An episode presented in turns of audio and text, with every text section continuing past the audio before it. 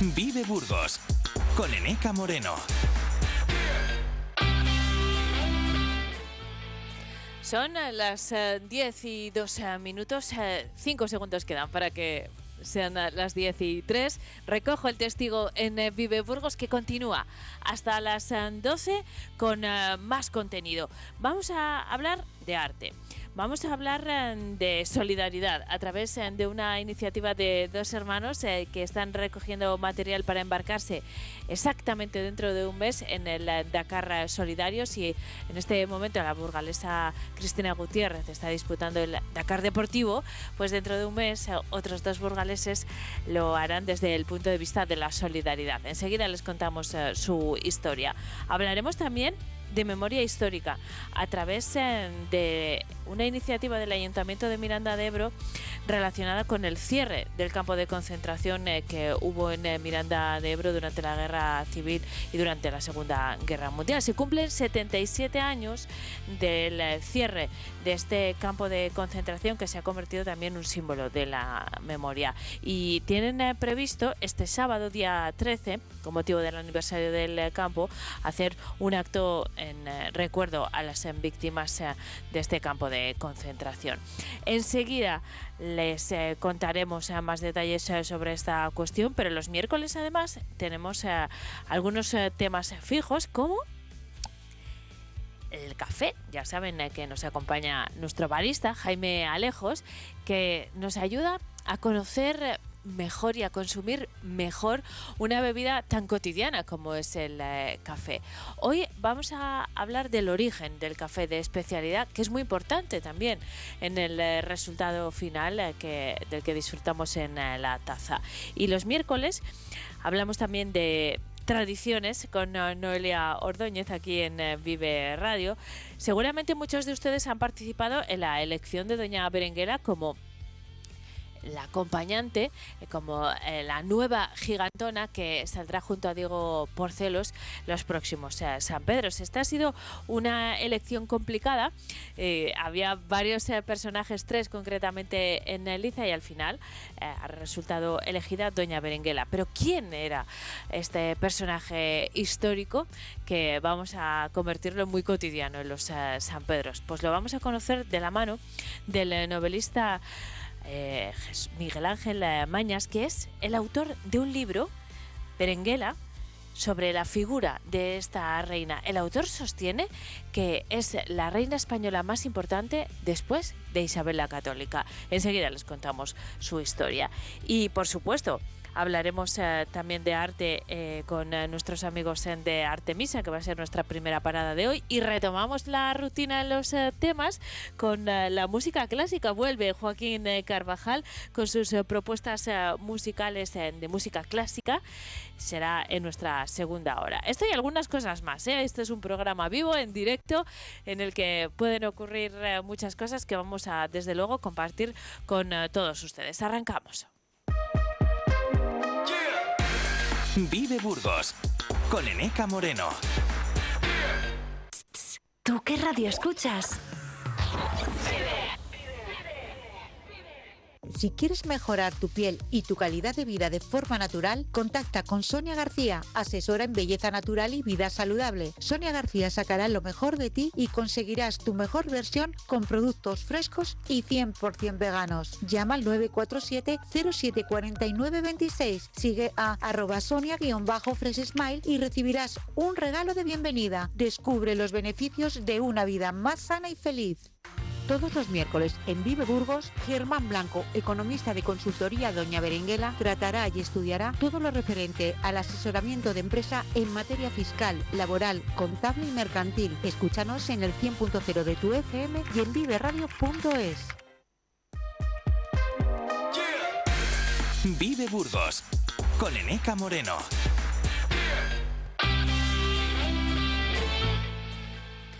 11 y 7, nuestra primera parada está en la Galería de Arte Artemisa, donde saludamos a nuestro amigo Miguel Ángel Gutiérrez, gerente de Artemisa. ¿Qué tal estás, Miguel Ángel? Buenos días.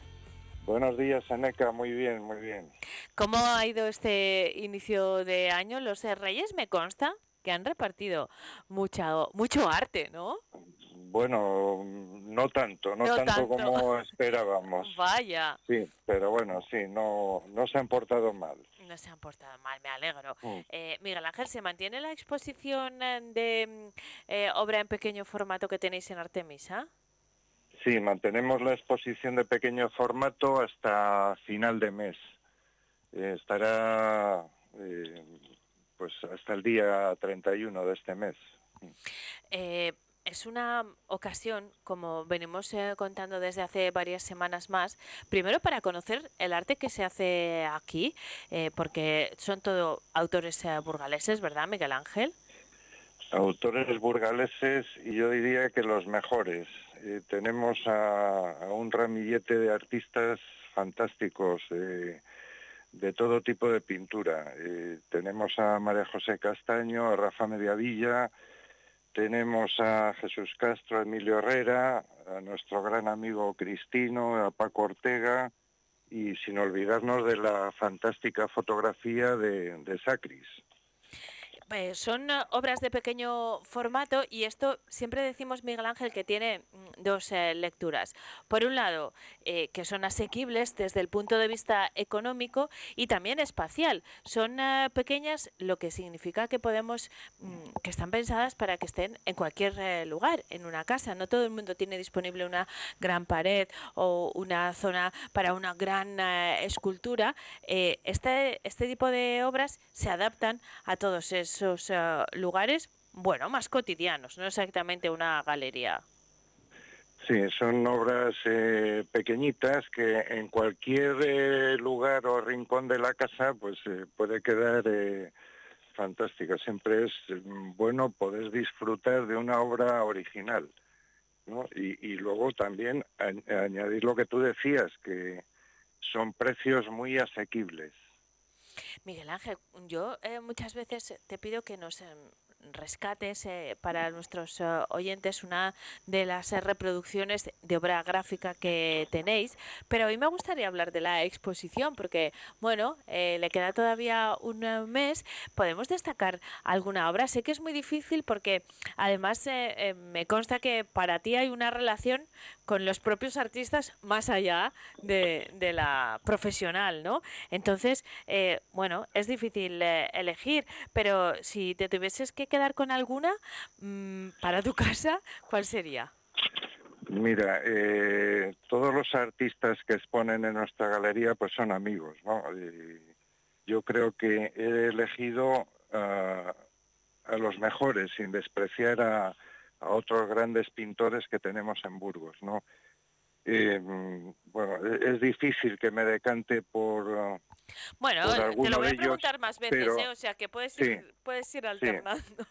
Pero bueno, eh, todos conocemos a, bueno, a, a María José Castaño, a Rafa Mediavilla, que son extraordinarios, a Cristina, a Paco Ortega, pero hay dos pintores que a mí me han sorprendido, que no conocía mucho su obra, que son Jesús Castro y Emilio Herrera. Eh, tiene unos precios eh, muy, muy, muy asequibles y, bueno, unos temas de pintura de la catedral, de paisajes, que son, desde mi punto de vista, extraordinarios. Así que hoy eh, me decanto por ellos porque son pintores menos conocidos en Burgos, pero no por eso eh, son menos importantes. Esta es una oportunidad además para eso, para, para conocer el eh, trabajo de artistas eh, muy reconocidos y para descubrir el de otros eh, como los que acabas de apuntar, que igual no son tan populares, pero vamos a ver su trabajo en esta exposición en Artemisa hasta el día 31 de enero. Seguimos con el repaso también a las eh, reproducciones eh, que realizáis en de obras, en muchos casos eh, emblemáticas en del patrimonio. Eh, ¿Qué podemos destacar hoy, Miguel Ángel? Porque mm, hemos repasado unas cuantas, pero tenéis un amplio catálogo, ¿eh? Sí, tenemos un amplio catálogo y hay muchas piezas relacionadas con Burgos. Hoy quería eh, detenerme en, una pieza emblemática que es el capitel del Milagro de la Luz en el monasterio de San Juan de Ortega. Bueno, todo el mundo conoce que este fenómeno eh, del capitel del Milagro de la Luz eh, es un rayo de luz que entra por uno de los ventanales del templo eh, y se producen los equinoccios de primavera y otoño, en torno al 20 de marzo y el 22 de septiembre. Y es un rayo de sol que penetra y va recorriendo todo el capitel. es un capitel, este fenómeno mm, no se produce por una mera casualidad. yo creo que estaba, bueno, y así lo recogen los libros de, arte y de historia, que estaba perfectamente planificado por el maestro de obras, el gran Simón de Colonia, que realizó obras en el monasterio San Juan de Ortega en el siglo XV. Y bueno, es un capitel extraordinario, románico, eh, es un triple capitel que tiene tres escenas. Eh, en una primera escena está la Anunciación, con el Arcángel San Gabriel y la Virgen. La escena central sería la visitación eh, con San José y un ángel recostado eh, sobre su cabeza y el tercer capitel, la tercera escena es el ciclo de la Navidad. Es una pieza extraordinaria, muy relacionada con, con, Burgos. Muy especial, eh, como estamos comprobando, pues yo siempre les digo a nuestros eh, oyentes que lo pongan también en imágenes, que pueden entrar en vuestra página web y ver desde luego este capitel eh, de la anunciación al que te refieres, pero también el resto de reproducciones o, algunas eh, de los artistas a los que eh, reunís eh, en Artemisa y poner en imágenes esta conversación y por supuesto visitar presencialmente la exposición que se encuentra hasta el día 31 en Artemisa. Así que con esas referencias nos quedamos, Miguel Ángel, pero el próximo miércoles nos volvemos a reunir, ¿te parece? Muy bien, Eneca. Muchas gracias. Buen día. gracias a ti. Buen día, hasta luego. Seguimos en Vive Burgos, eh, son las 10 y 14 minutos. Una pausa y nos embarcamos en el Dakar. Vive Burgos con Eneca Moreno. ¡Hey! Di que nos escuchas. Vive Radio que si llevamos gastos hipotecarios, ganamos muchos procedimientos todos los meses, pero el tiempo se agota. Confía en nosotros. Y si tú ganas, nosotros cobramos. Eduardo Pastor Abogados. Contacta con nosotros en 947 72 26 96 o en empastorabogado.es. Recupera lo que es tuyo. Arranca la cuesta de enero y en Dursan arrancamos las rebajas. Más de 500 coches de ocasión con descuentos de hasta 6.000 euros y transporte gratis. Visítanos en Dursan, carretera Madrid-Cirún, kilómetro 234, en Burgos y en automotordursan.com. No es nuevo, es Dursan.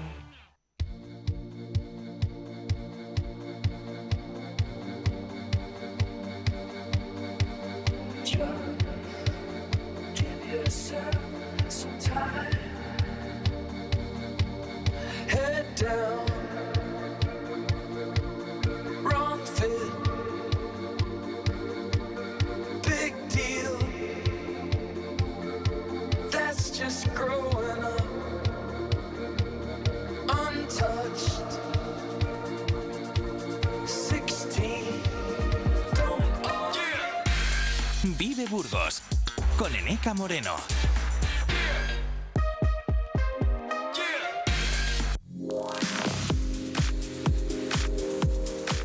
Mañana, Burgos. Hoy invitamos a...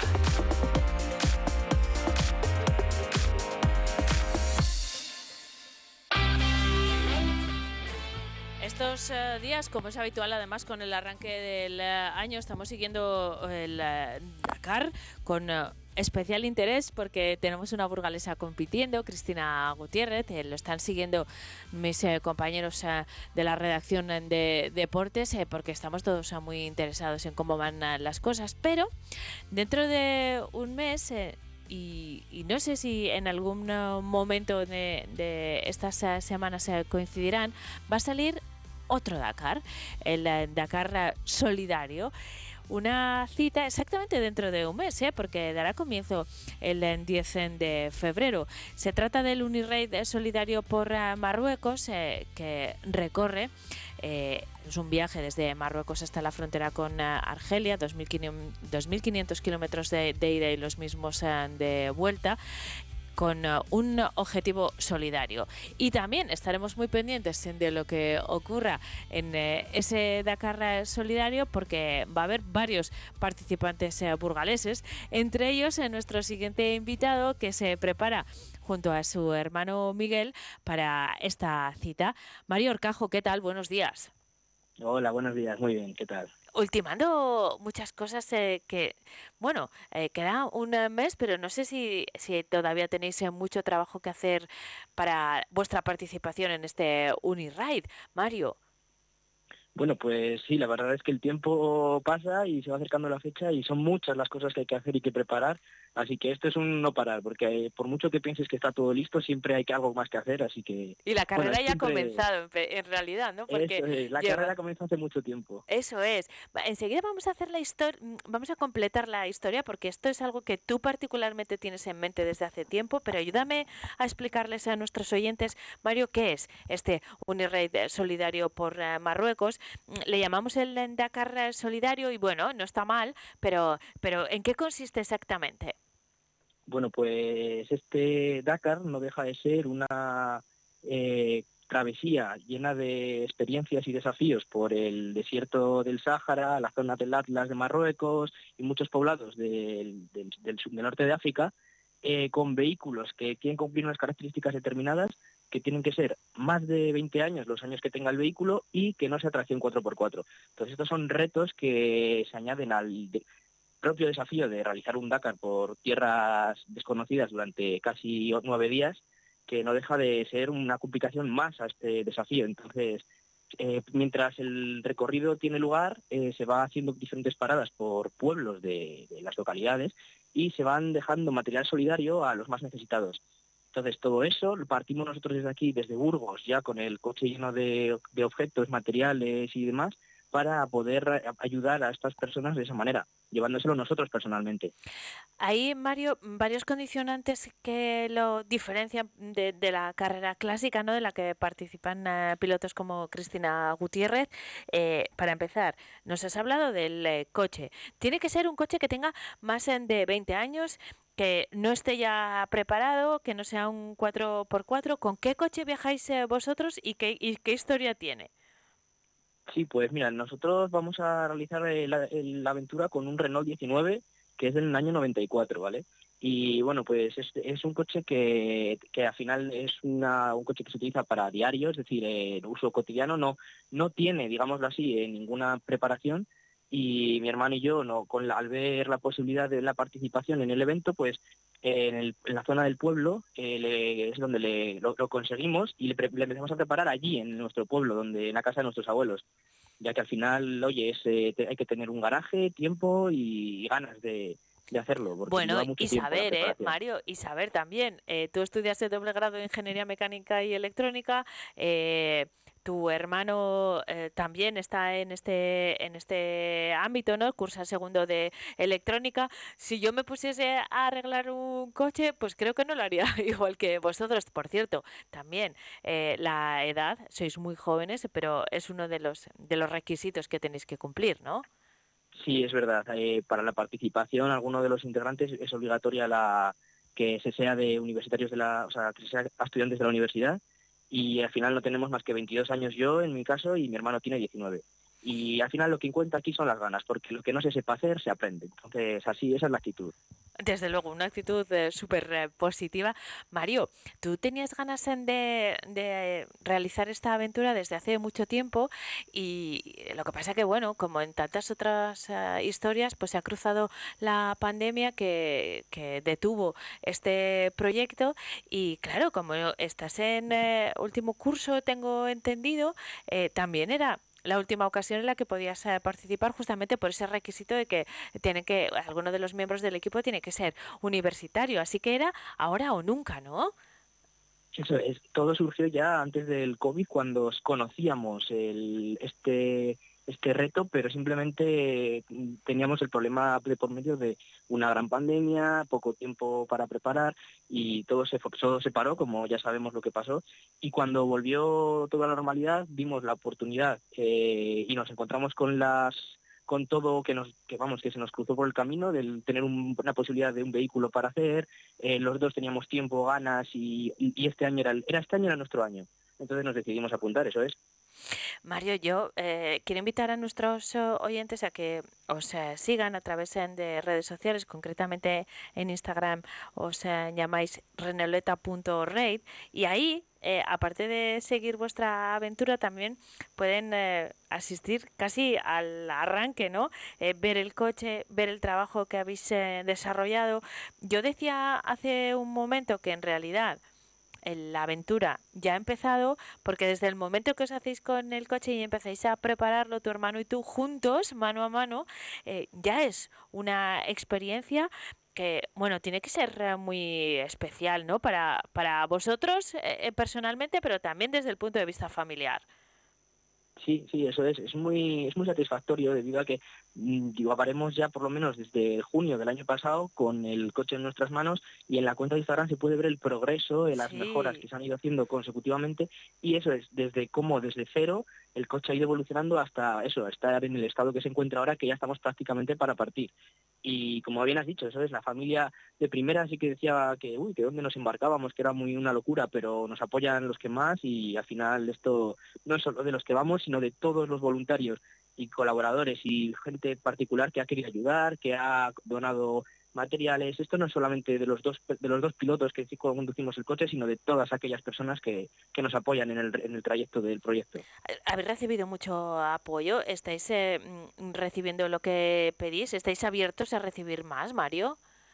Por supuesto, esto al final no deja de ser un, un ayudar al prójimo con lo que uno tiene, entonces todo lo que la ayuda que sea bienve- eh, que, nos, que sea ofrecida por cualquier persona, por cualquier empresa, por cualquier particular es bienvenida y sí estamos recibiendo bastante apoyo, eh, recolección de objetos, de juguetes, de material médico, un montón de cosas. La verdad es que a todo no sé, se están portando muy bien la gente. Es un proyecto que es muy bonito. ¿Cómo pueden colaborar los oyentes que estén interesados?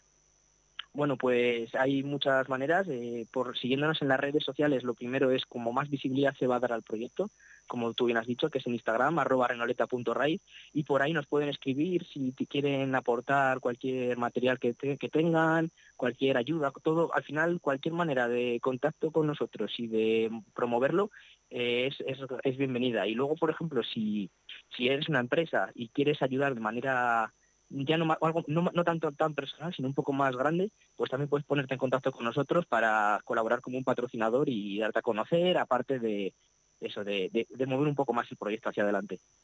Bueno, pues eh, esa es eh, la vía de comunicación, renoleta.raid. ¿Cuándo os vais, Mario?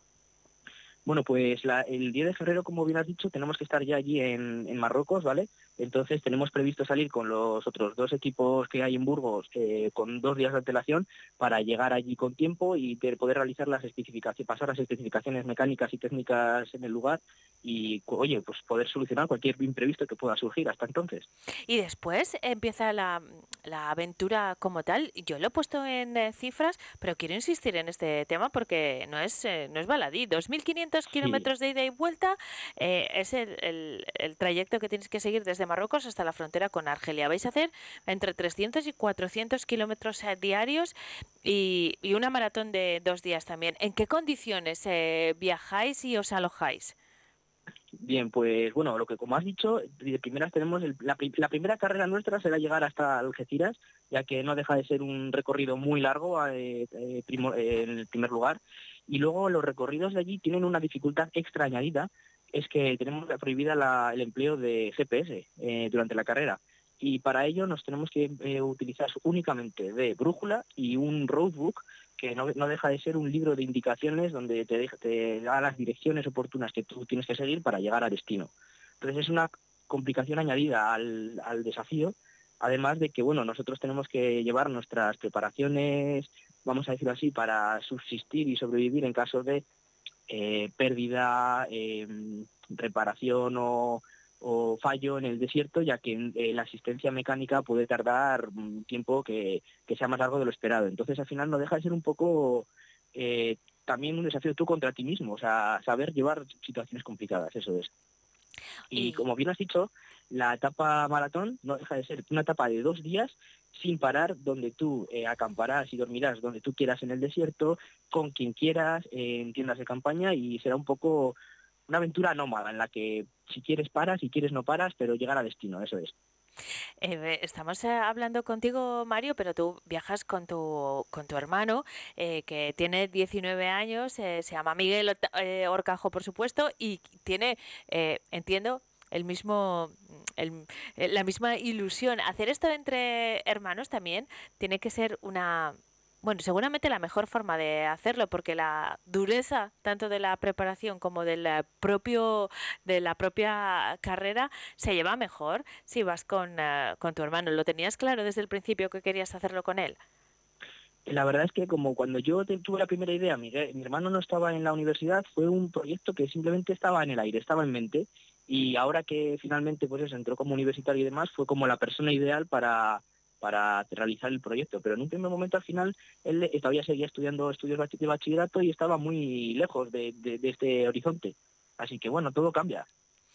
Bueno, pues ahora estáis a punto de embarcaros en eh, este proyecto. Os vamos a seguir la pista a través eh, de redes sociales. Mucha suerte, Mario. Felicidades eh, por toda la aventura que ya estáis viviendo. Espero que vaya todo muy bien. Y bueno, todavía están a tiempo nuestros oyentes de colaborar con estos aventureros a través de su cuenta de Instagram, arroba están a un mes en de emprender esta aventura y lo dicho, os vamos a acompañar. Mucha suerte y que vaya todo muy bien. A la vuelta nos contáis cómo ha ido, ¿vale? Eso es. Muchísimas gracias a vosotros y a todos los que queréis poneros en contacto con nosotros para poder hacer esto realidad. Así que nada, un fuerte abrazo. Un abrazo, Mario. Hasta pronto.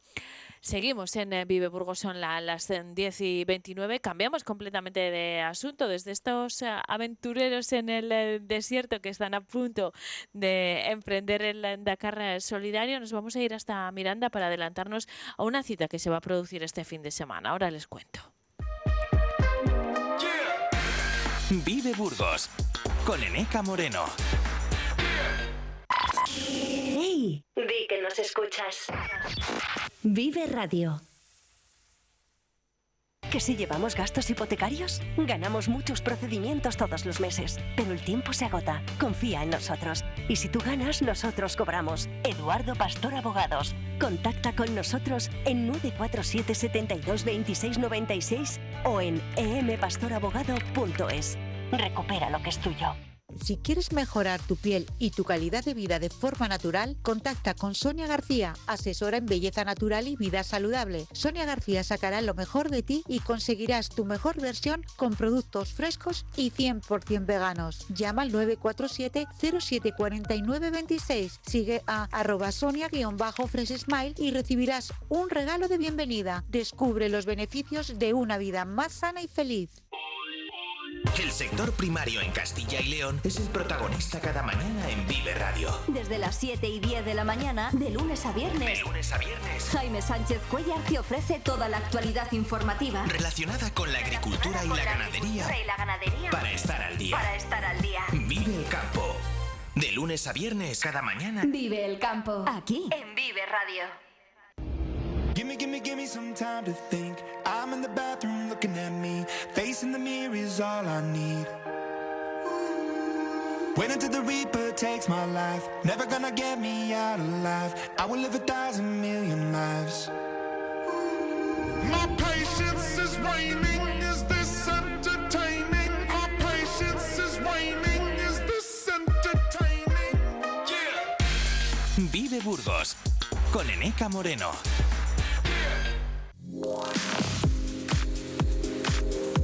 Vive la mañana, Burgos.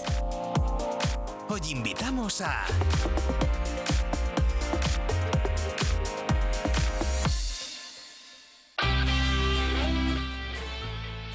El día 13 de enero de 1947, cerraban las instalaciones del campo de concentración de Miranda de Ebro que habían estado funcionando durante 10 años en total.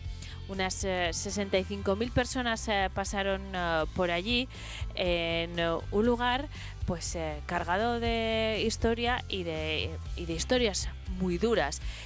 Este sitio volverá a recordar a las personas que pasaron por allí 77 años eh, después, este sábado, también 13 de enero, la fecha en la que se cerró el eh, campo, en un acto que organizan desde el Ayuntamiento de Miranda con motivo del 77 eh, aniversario del cierre y sobre todo como homenaje a las eh, víctimas de este campo de concentración. De este tema vamos a hablar con eh, Begoña González, que es la concejala de Memoria Histórica en el Ayuntamiento de Miranda de Ebro. Buenos días, Begoña, ¿qué tal estás?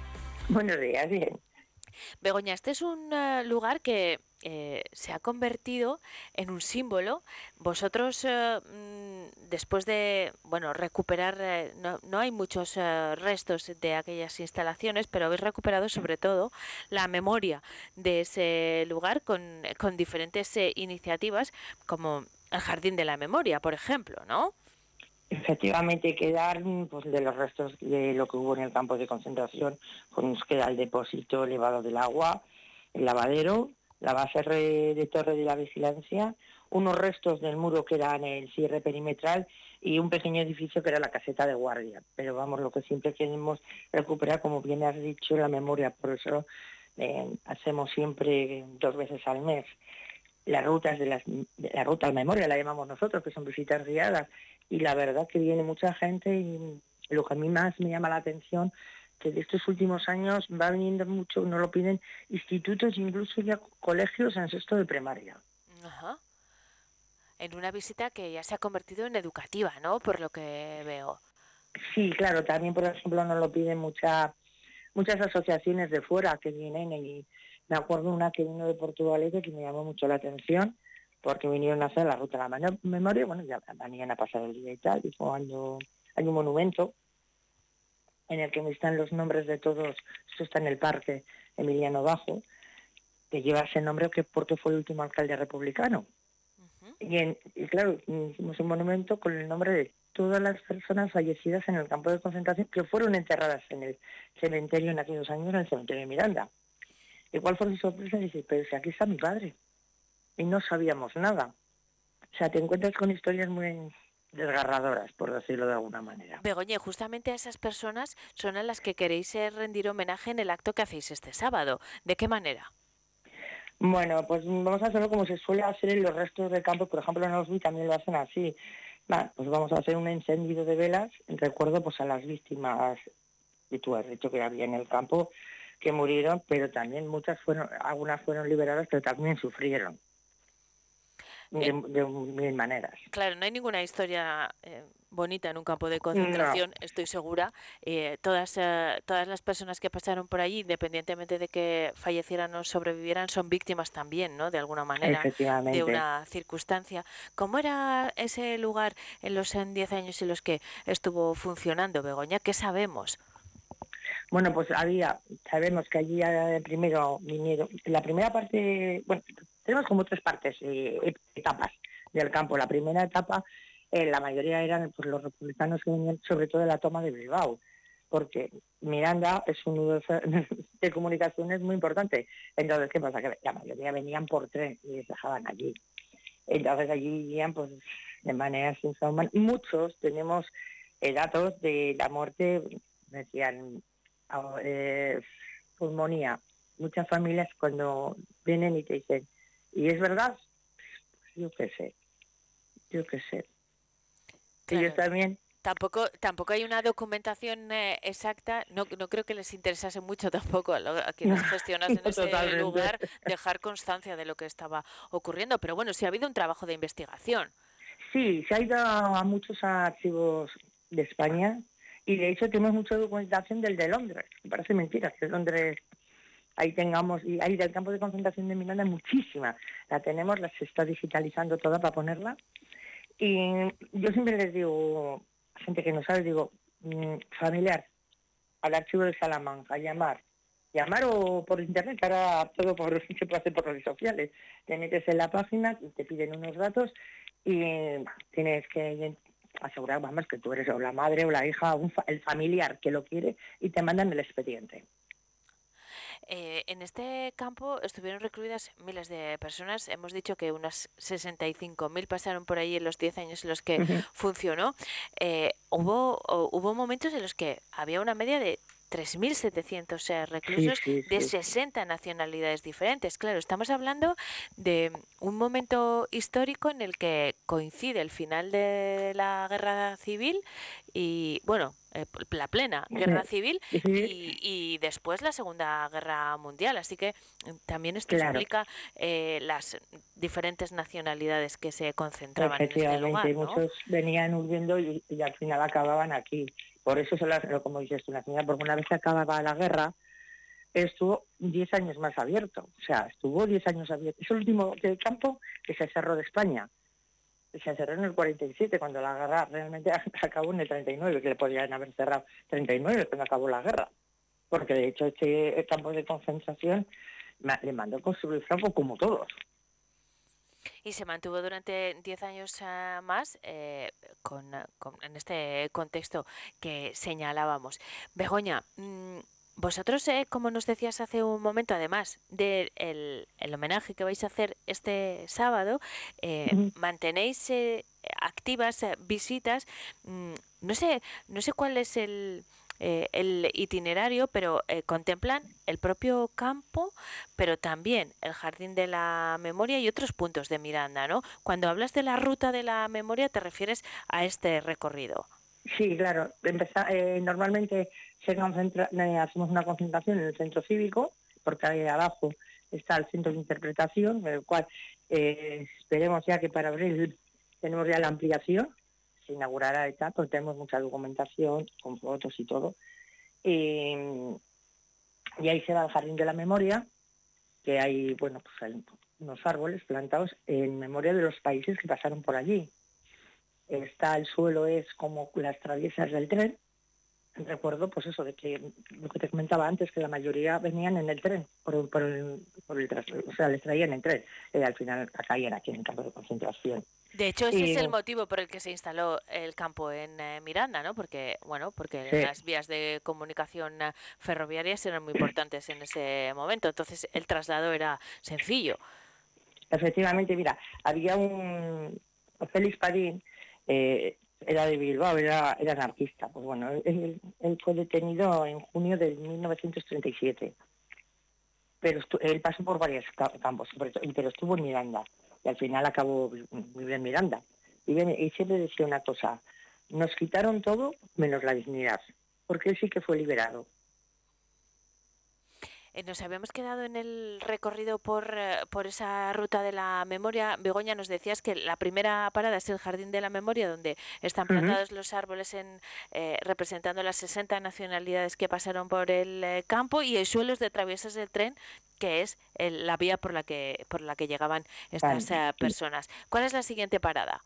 La siguiente parada, eh, nos vamos en una esquina en la que se ve el Parque Meridiano Majo, como te he dicho, que es el parque, ¿Sí? eh, nombre al, último alcalde republicano, y en el mismo parque mm, están las placas eh, con los nombres de todos los fallecidos, está el monumento a las víctimas del franquismo y de la guerra civil, hay un cubo mm, que emula a la libertad, como, como que cuando te quieres escapar del campo de concentración, es un cubo de cerámica, y luego tenemos unas piezas de madera mm, altas, que son unas piezas de ajedrez que emulan a la columna de Marcuse, las maestras.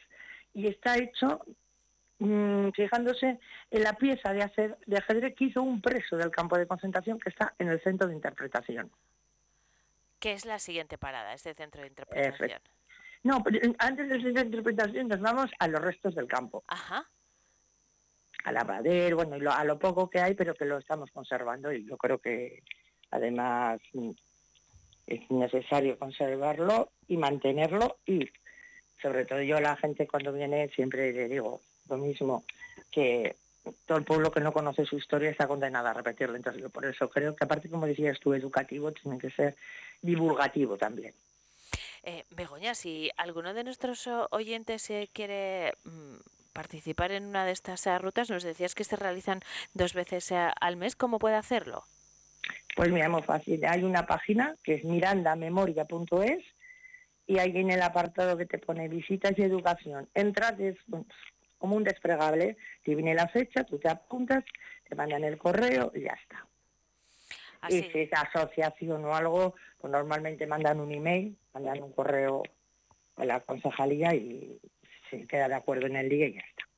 Muy bien, pues es muy sencillo. Este fin de semana es un poco más especial porque por la fecha eh, en la que se cumple el eh, cierre de las eh, instalaciones de este campo de concentración fue un 13 de enero de 1947 y se conmemora el 77 aniversario y, se realiza además ese homenaje a las víctimas del campo. Begoña, pues muchas gracias por habernos ayudado a viajar un poco por la memoria de este lugar y hasta pronto. Un saludo.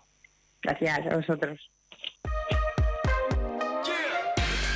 Vive Burgos con Eneca Moreno. ¿Tú qué radio escuchas? Si quieres mejorar tu piel y tu calidad de vida de forma natural, contacta con Sonia García, asesora en belleza natural y vida saludable. Sonia García sacará lo mejor de ti y conseguirás tu mejor versión con productos frescos y 100% veganos. Llama al 947 074926 Sigue a arroba sonia-smile y recibirás un regalo de bienvenida. Descubre los beneficios de una vida más sana y feliz. Todos los miércoles en Vive Burgos, Germán Blanco, economista de consultoría Doña Berenguela, tratará y estudiará todo lo referente al asesoramiento de empresa en materia fiscal, laboral, contable y mercantil. Escúchanos en el 100.0 de tu FM y en viveradio.es. Vive Radio. Esto es Vive Radio. Tu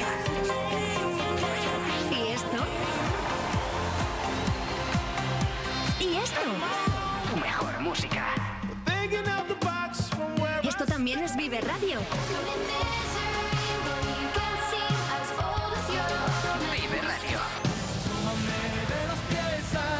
Siempre con un poco más de vida.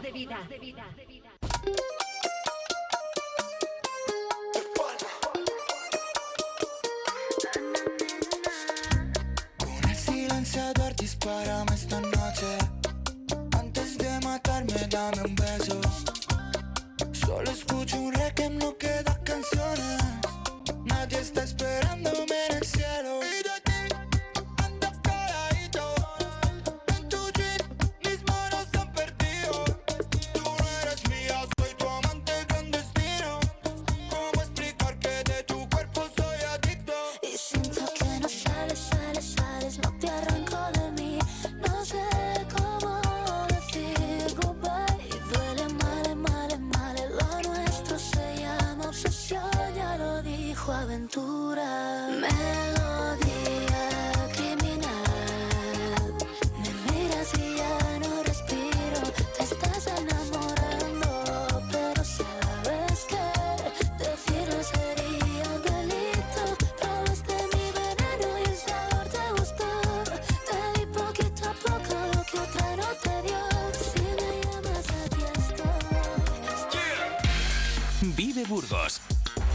Moreno.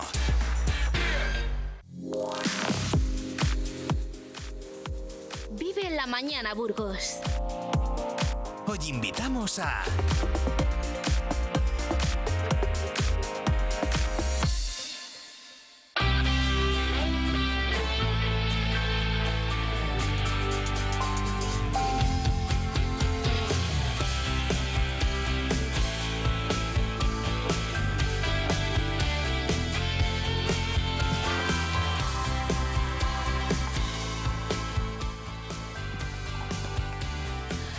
las 10 y 46 minutos, el momento perfecto para tomarnos eh, un café. Lo que pasa es que ya saben eh, que aquí en, Vive Burgos tomamos siempre café de especialidad. Nos lo prepara para mí y para todos ustedes en nuestro barista Jaime Alejos. ¿Qué tal, Jaime? Buenos días. ¿Hola? Oye. Ahora te oímos, Jaime. ¿Qué tal? Sí, buenos días. hoy es que estamos a la distancia y, y se, me oye lo- se me oye un poco mal. Bueno, y se oye también algunos virus por ahí. Ya, sí, bueno, esto es lo que, lo que tocaba. Es- y es lo general, ¿eh? Por otro lado, yo creo que la excepción es eh, quien no esté afectado. Jaime, gracias, ¿eh? Por cierto, por, eh, por acompañarnos esta mañana a pesar de, de esos virus. Mm, les decía a nuestros oyentes que vamos a tomarnos un café. Esto lo hacemos to- todos los miércoles. Y bueno, hemos hablado de muchas cosas, hemos hablado de los eh, diferentes orígenes, en de las diferentes cafeteras que podemos utilizar para elaborar un café de especialidad. eh, pero yo quiero ir a algo un poco más mm, cotidiano y es cómo tomamos el café y si lo hacemos correctamente. Es decir, Jaime, casi todo el mundo, o muchísima, una gran mayoría, añade leche al café. Aquí eh, cada uno tiene además sus, sus preferencias, si cortado, si con leche, si leche desnatada, si crema, si eh, leche fría, templada, caliente, en fin, hay un montón de peculiaridades. Pero en general, el café de especialidad, ¿cómo se lleva con la leche? Bueno, pues se llevan bien. Al final, cualquier café con una buena leche, una leche fresca, al final se lleva bien.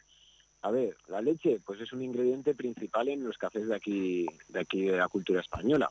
Sobre todo por, bueno, pues el café cortado, que vamos, o sea, igual el 40%, 50% de los cafés son cafés cortados o cafés que tengan algo de leche. Entonces, bueno, yo creo que se llevan bien, pero es muy importante también eh, cómo la utilizamos.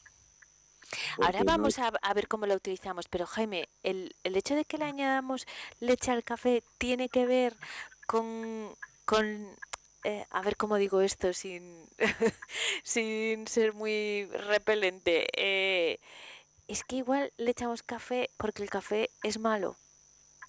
O el café de especial y nos hemos acostumbrado y entonces también se lo echamos al café de especialidad aunque no lo necesite. A ver, yo siempre digo, y como siempre he repetido durante todos los programas, mi filosofía es eh, que cada uno tome el café como le gusta, ¿vale? Claro. Luego a partir de ahí eh, ir siguiendo las directrices para sacarle el máximo partido.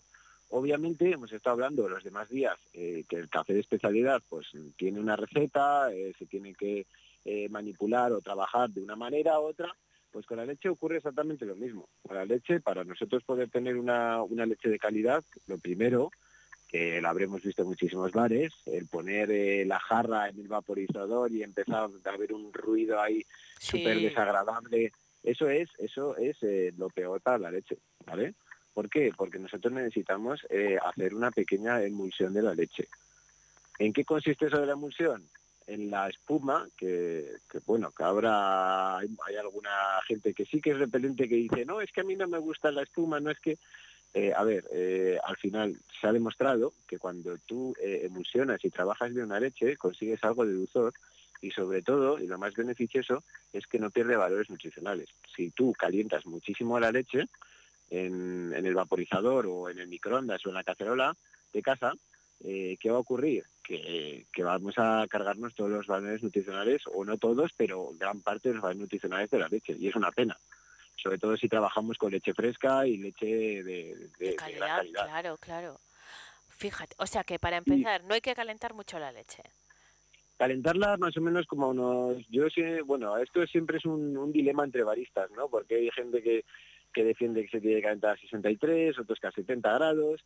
Vamos yo siempre digo que por encima de los 75 80 grados que evitarlo vale o sea intentar pues eso que ronde los 65 70 grados vale 70 grados ya nos estamos yendo a una temperatura bastante alta al final lo que digo yo, eh, es mejor calentar la taza que calentar la leche, ¿vale? Porque al final tú cuando vayas a, consumir el café eh, no vas a consumir nunca un café a 80 grados. Y si lo vas a consumir, eh, se ha demostrado, bueno, han demostrado estudios científicos, que una de los grandes, las grandes razones por las que ahora están incrementándose, bueno, ahora y toda la vida, eh, los cánceres de faringe es el consumo de, de- de líquidos muy calientes y muy fríos, porque no es bueno para la salud. Oye, Jaime, Así pero es que a mí me parece que eh, ponerle a un café leche fría, que a mucha gente le gusta porque quiere tomárselo rápido, eh, pues es estropearlo un poco. Claro, aquí entran los gustos, ¿eh? entramos en ese Claro. en el campo de los eh, gustos, pero lo que Claro. tú dices es que no es necesario calentarla mucho. Sí, que esté Sí, caliente. yo siempre recomiendo unos 65 grados, porque también es bueno calentarla, porque eh, también se ha descubierto que eh, se aumenta el, el dulzor de la leche, ¿vale? Eh, tenemos que pensar que nosotros en la leche vamos a encontrar, eh, bueno, pues lo que he dicho, gran cantidad de nutrientes, eh, vamos a encontrar grasas, vamos a encontrar proteínas, vamos a encontrar agua, ¿vale? Entonces, ¿qué necesitamos? Sí que, necesitamos calentarlo, porque lo que vamos a hacer es eso, eh, añadir un, una- un pequeño aporte de dulzor, vamos a añadir textura, ¿vale? Porque el cremar bien la leche eh, va, va a hacer que nuestra que nuestra que nuestro café tenga más textura y una textura pues eso más agradable al paladar. ¿A quién a quién le gusta tomarse el café totalmente eh, a- eh, como como dicen eh, como se dice aguachirri, ¿vale? O sea, de lo que se trata es de tomar un café cremoso, ¿no? un café que sea agradable para el paladar, porque yo creo que es lo, lo que lo que la gente busca cuando toma un café, que el café sea cremoso. Bueno, Yo sí, sí. eh, es que lo de la leche me parece complicado, por eso quería hablar de este Sí. tema. Bueno, hemos hablado luego, de, temperatura, pero hay más aspectos a tener en cuenta. Jaime, adelante. Más aspectos, pues mira, eh, el tipo de leche, ¿vale? Vale. Yo siempre recomiendo intentar eh, tener leche fresca, ¿vale? O, eh, bueno, pues eh, leche pasteurizada. eh, al final la leche pasteurizada lo que estás haciendo es eh, matar, por así decirlo, más organismos que hay en la leche, ¿vale? O sea, donde esté una leche fresca que no que se quite la, leche, las leches que, está- que se han sido manipuladas y que han sido eh, bueno, al final dicen que han sido de- de- desinfectadas, ¿no? Higienizadas, es como lo llaman los, los especialistas en leche. Pero bueno, yo siempre lo que digo, recomiendo leche fresca, recomiendo manipular eh, correctamente la leche. Eh, yo con el tema de la leche fresca no me refiero a leche fría, ¿vale? Me refiero, me refiero a leche Del día. eh, que del día, eso es, que haya sido, eh, pues eso, eh, procesada de hace poco, de hace pocas horas, porque yo sobre todo, mira, yo no puedo utilizar leche fresca, porque nosotros trabajamos en la cafetería muchísimo café al día, así que me gustaría trabajar leche fresca. Nosotros lo que utilizamos es una leche es una leche especial hostelería, ¿vale? Que tiene un pequeño aporte proteico, ¿vale? Entonces eso hace que todavía salga más crema. Y eso mucha gente me lo pregunta, no, es que vosotros tenéis una leche distinta y por eso yo no puedo hacer crema en casa. A ver, la crema la puedes hacer igualmente en casa. Lo que sí que es verdad es que las leches que habremos visto por en los supermercados también las podemos encontrar, eh, o en cualquier lado, o en las cafeterías, vemos que pone leche especial para café. Esa leche eh, simplemente tiene, pues a veces tiene como un 1% más de proteína, entonces hace pues que la emulsión sea mejor, porque al final cuanto más proteína tenga la leche, más, eh, más va a cremar, ¿vale? Más, va, más, más crema va a salir en, el café, más fácil va a ser texturizarla. A lo contrario de la grasa, que mucha gente se piensa que una leche tiene que tener grasa. Eh, eso es totalmente erróneo. A ver, obviamente tiene que tener grasa. La grasa es eh, pues lo que más eh, gusta en la, gastro- en la gastronomía, ¿no? Porque si tú encuentras algo con, con carbohidratos, pues bueno, yo creo que la gente le gusta el sabor de, eso, ¿no? Entonces, eh, bueno, pues es un, un mito en lo de que, cuanto más grasa mejor para cremar. ¿Por qué? Porque como he dicho, pues le añade un buen sabor, pero lo que no le beneficia para nada es que cuando nosotros hemos hecho la emulsión, se oxida muchísimo más rápido. ¿Qué significa eso? Que si nosotros tenemos el café con leche y lo hemos hecho con una, con una leche muy grasa, se nos va a pinchar las microburbujas que hemos hecho en la crema de la leche, ¿vale? Y eso es lo que ocurre con la, con la grasa. Eh, Jaime, todo esto eh, lo podemos mirar desde el punto de vista profesional o, o el del consumo en eh, casa, como ya has eh, explicado. Eh, lo podemos llevar a cabo también en casa, tanto el tema de la temperatura como la emulsión. Eh, Exactamente. luego- Mira, nosotros, nosotros, perdona que te interrumpa, Sí. mira, yo esto, esto es muy interesante porque mucha gente me pregunta cómo puede emulsionar la, la leche en casa, ¿no? ¿Y qué, qué ocurre? Que claro, nosotros cuando tenemos una cafetera en casa, normalmente es una cafetera que no tiene casi presión en el vaporizador. Entonces, nos es muy complicado el poder emulsionar leche porque al final necesitas mucha presión para poder emulsionar bien la leche, porque al final explicándolo de una manera así en plan fácil para entender todo el mundo. Es como si la leche tuviera una, estuviera en todos lados de la mano, ¿no? todas las partículas de la leche, y nosotros necesitamos con mucho vapor de agua, ¿vale? Necesitamos romper esas, esos, eh, esas estructuras, ¿vale? Para, para, para que se generen las microburbujas, ¿vale? Es una manera eh, así un poco fácil de entenderlo, ¿vale? Entonces, ¿cómo lo podemos hacer en casa? Si no tenemos un vaporizador que tiene mucha potencia, es muy complicado emulsionar correctamente una leche. Pues yo lo que recomiendo, que lo solemos tener todo el mundo en casa, es eh, la prensa francesa. No sé si sabes cuál es eh, la prensa francesa. Pues la verdad es que no. Es, es, es la cafetera que, bueno, cafetera barra tetera, que lo utiliza mucha gente para hacer infusiones también. Es fácil, es como una jarrita de cristal o de metal que tiene una malla y bajas un émbolo ah, y sí, sí, sí, los pozos sí. abajo. Vale, ya sé cuál Todo es. el mundo tenemos esa cafetera en casa o, o vamos, es fácil de adquirir, ¿vale? Pues yo lo que yo utilizo esa eh, esa cafetera para emulsionar leche en casa, cuando no tengo una cafetera profesional. Lo que hago es calentar la leche, pues eso, a unos 80 grados, eh, o sea, bueno, a unos 80 grados, no, a unos 70 grados, ¿vale? Y cuando está la leche caliente a unos 70 grados, lo que hago es eh, llenar esa jarra como hasta la mitad, ¿vale? De la leche caliente. Entonces, ¿qué hago? Subo y bajo el émbolo, subo y bajo el émbolo unas cuantas veces, ¿vale? De arriba del todo hasta abajo del todo, y entonces esa emulsión que se me está haciendo, ¿vale? Es muy similar a la de una cafetera. Y es la manera más fácil de tener una leche cremosa en casa. Qué bueno. Pues eh, nos vamos a quedar con, eh, con ese truco. Jaime, hoy no tenemos más tiempo, pero no sé si la semana que viene o una semana mm, próxima tenemos que abrir diccionario de cafés para explicar exactamente qué es un café cortado, exactamente qué es un café con leche, qué es un espresso, qué es un café solo, porque yo creo que en eso también tenemos un poco de confusión los eh, usuarios Sí. en general. ¿Te parece que un día hablemos de eso ya que hemos Sí, me, introducido me la parece leche? muy interesante, pero es muy complicado hablar de eso, ¿eh? Sí. Porque en cada en cada ciudad de España el cortado es una cosa, entonces es bastante bastante complicado. Pero bueno, podemos podemos eh, de- hablar un poquito de eso y hablar un poquito sobre todo de Burgos, ¿vale? Y de, de- del consumo de café en Burgos. Estupendo. Pues eh, te esperamos. a los burgaleses. Exactamente, te esperamos la semana que viene, Jaime, para hablar de eso, o ya veremos, ¿eh? Vamos a mantener la Eso intriga, en cualquier caso será de café. Muchísimas gracias por la Gracias conversación, hasta pronto.